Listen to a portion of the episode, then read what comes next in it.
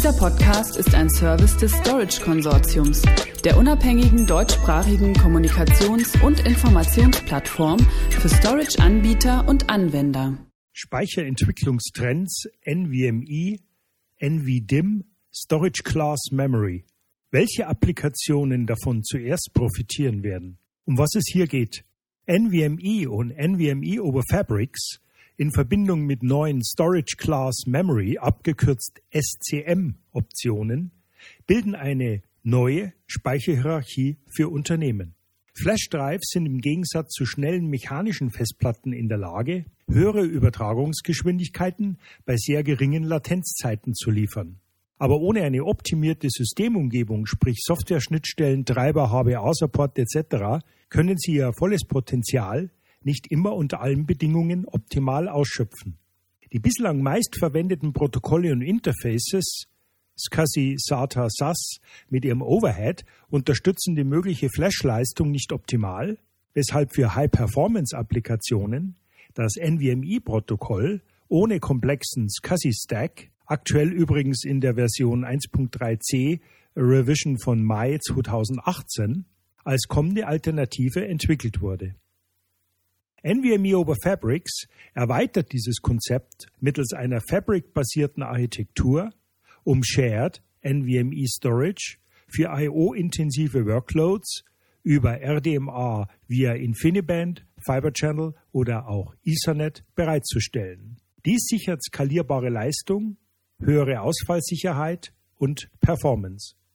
NVMe und NVMe over Fabric in Verbindung mit Storage Class Memory Optionen wie die Intel Optane Micron Quant X 3D X-Point Technologie, einem neuen transistorlosen Speicherbaustein, sie auch Phase Change Memory, oder auch neue MLC Flash-Speicher von zum Beispiel Samsung Z-Nand versprechen latenzoptimierte IOs für High-Performance-Anwendungen.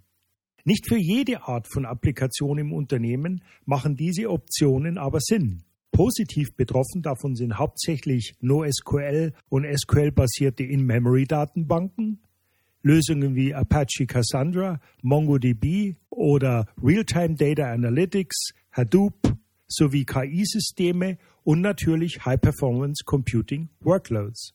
Sie sehen, wir sprechen hier jetzt nicht unbedingt über gängige Standardapplikationen, die solche Leistungssprünge IO-seitig noch nicht benötigen, sondern typischerweise von einer begrenzten Anzahl, zum Teil neuer Kernanwendungen, die allerdings aus Unternehmenssicht wichtiger werden.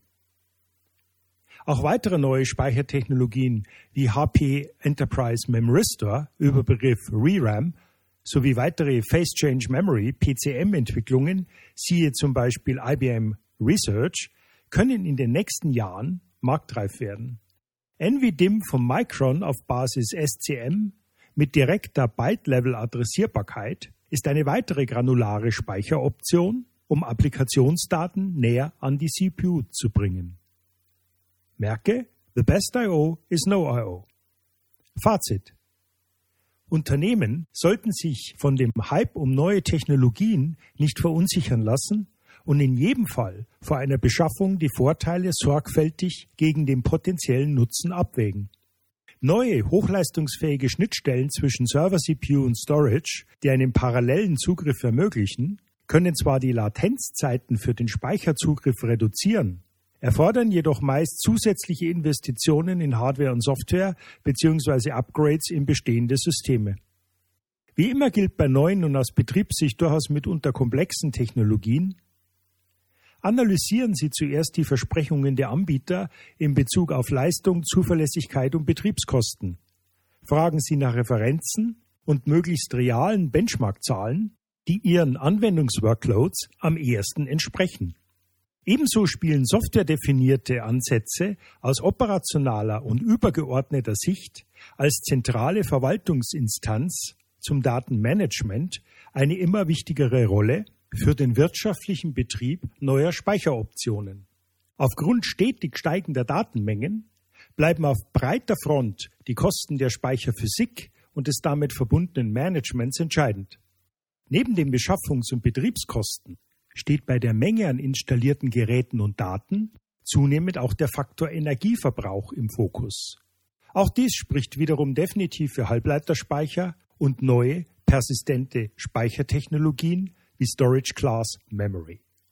Weitere Informationen hierzu erhalten Sie unter www.storageconsortium.de Stichwort Storage Class Memory Persistent Memory.